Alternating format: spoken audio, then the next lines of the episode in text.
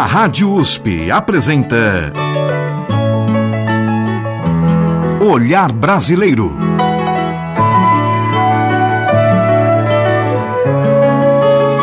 Produção e apresentação Omar Jubran.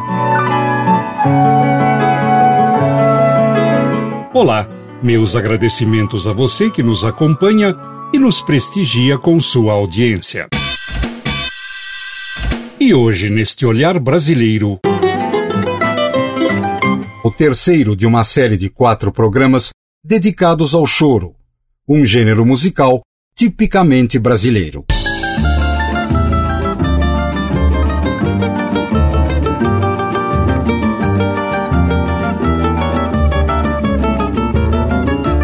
Definir com precisão a origem do choro é tarefa que, no mínimo, desperta muita polêmica. A quantidade de material de pesquisas publicadas é tão grande quanto a riqueza desse gênero musical, que, segundo a maioria dos historiadores, começou a existir a partir do final do século XIX no Rio de Janeiro, com a forma de tocar de alguns músicos como Chiquinha Gonzaga, Joaquim Antônio da Silva Calado, Catulo da Paixão Cearense, Ernesto Nazaré, seguidos por Pixinguinha, Zequinha de Abreu, Jacó do Bandolim, Altamiro Carrilho e Valdir Azevedo, só para citar alguns dos nomes que fizeram do chorinho, como o gênero é popularmente chamado, atravessar as mais diversas fronteiras.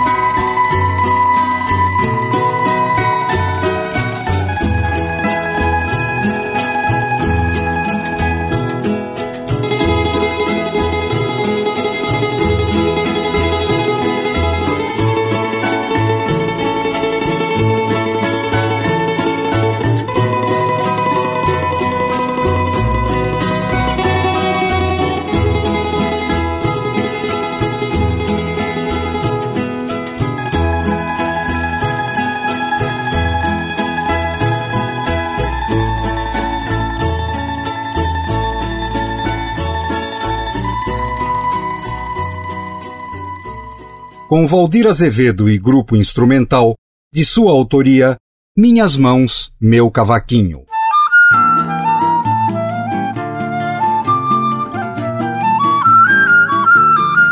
Para o pesquisador Renato Rochel, o nascimento do choro, com sua fórmula de improvisação, é 50 anos anterior ao jazz. No entanto, se constrói da mesma forma que a música negra norte-americana, ou seja, é realizada como se fosse um jogo criativo, executada com muita habilidade e com muita genialidade. Portanto, segundo o mencionado pesquisador, o tão falado improviso jazzístico já existia no Brasil desde os tempos do Império.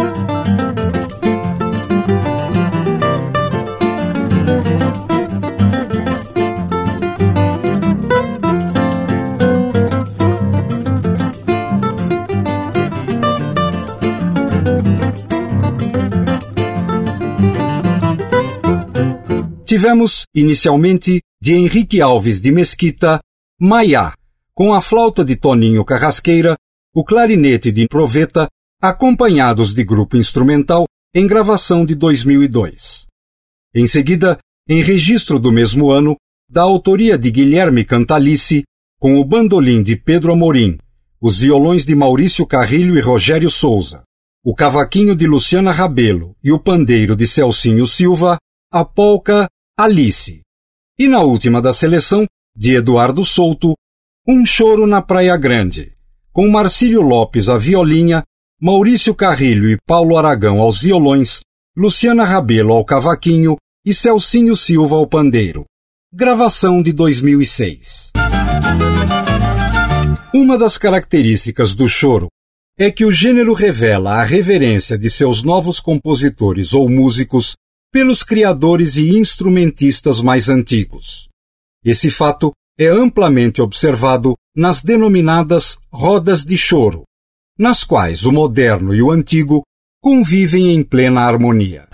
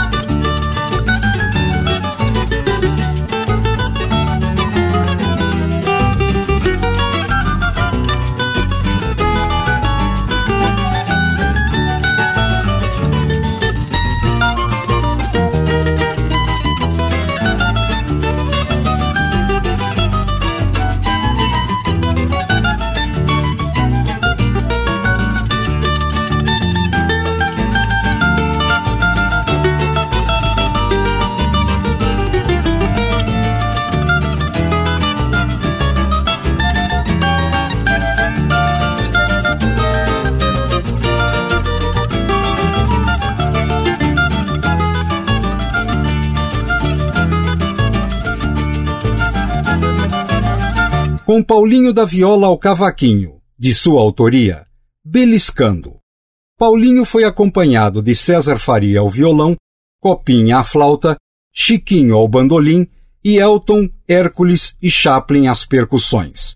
Gravação de 1976.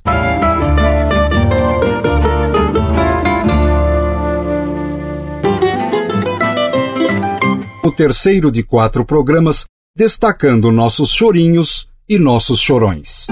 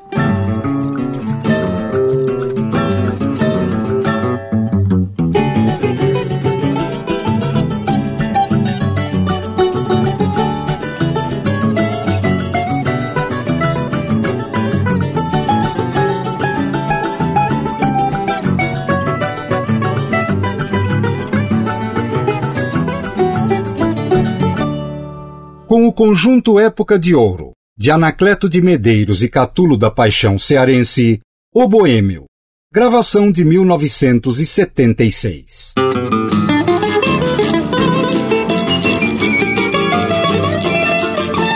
A sonoridade e a construção inconfundível do choro são marcadas pelo tema, pela harmonia e pelas modulações que são moldadas de uma forma malandra e toda peculiar com a finalidade de testar o senso polifônico dos músicos e sua capacidade de improvisar em uma arquitetura musical extremamente móvel, fluentemente versátil e absolutamente agradável.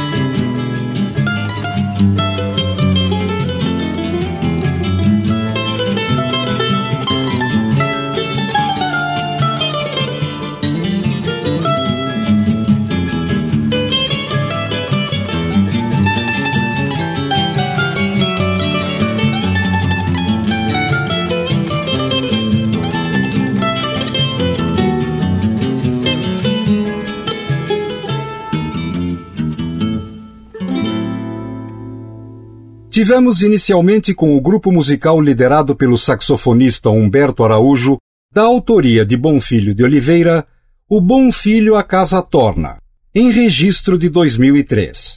Em seguida, da autoria de Luiz Americano, É do que há, com Joel Nascimento ao bandolim, Mitsuro ao cavaquinho, Rafael Rabelo e Maurício Carrilho aos violões e Beto Cases à percussão, em gravação de 1987.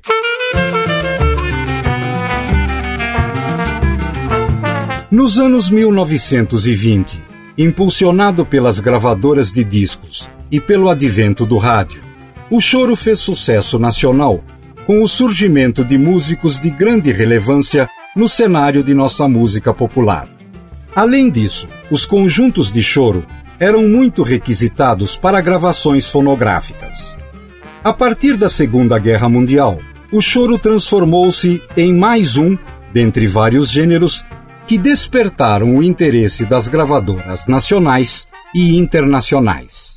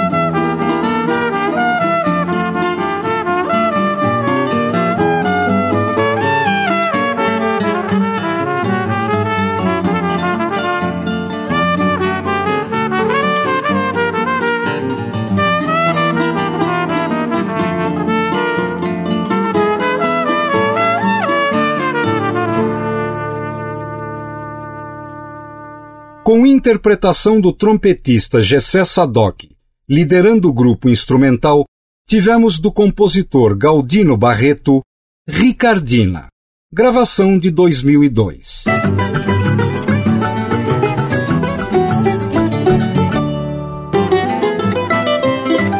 O terceiro programa que enfoca uma viagem musical no mundo do choro.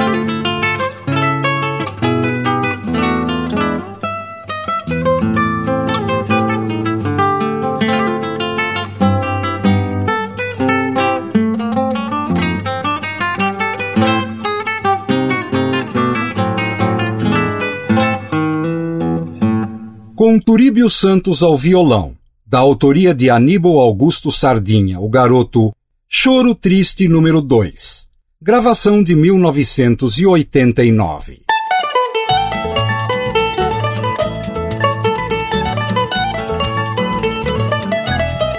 Os denominados primeiros chorões encontravam-se completamente ao acaso e não tinham nenhuma regra para o número de figurantes ou para o tipo de composição instrumental.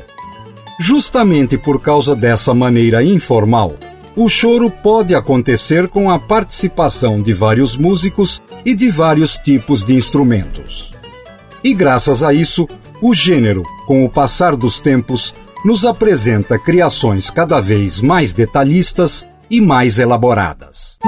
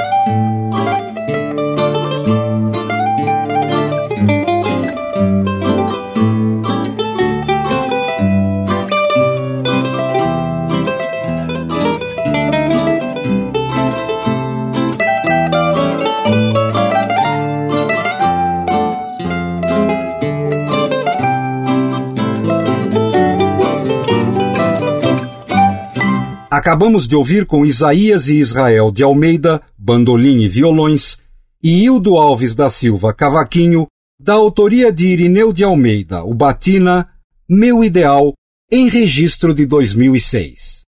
Antes, de Sebastião de Barros, o Cachimbinho, Sonoroso, interpretação As Choronas, gravação de 2003.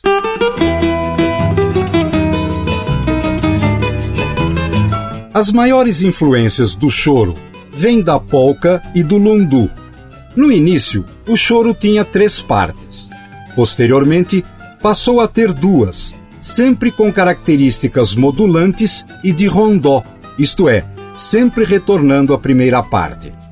Já no final do século XX, o choro passou a flexibilizar-se, tornando-se muitas vezes complexo e sofisticado, sem deixar de ser popular.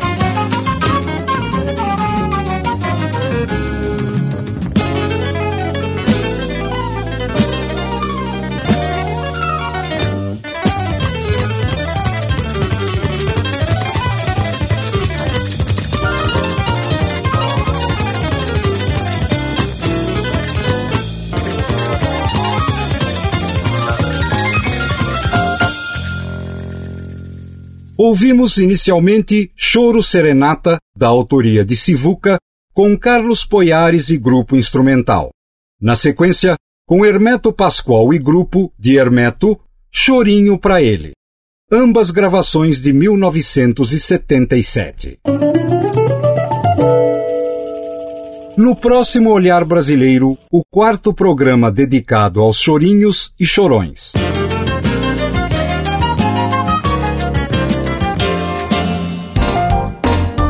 E você, ouvinte, pode fazer comentários, críticas e sugestões para este olhar brasileiro. Basta enviar um e-mail para ouvinte@usp.br.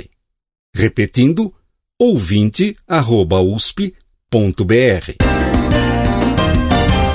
A todos que nos prestigiaram com a audiência, o meu muito obrigado e até o nosso próximo encontro neste Olhar Brasileiro.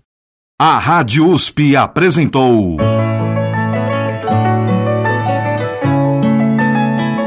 Olhar Brasileiro. Produção e apresentação: Omar Jobran.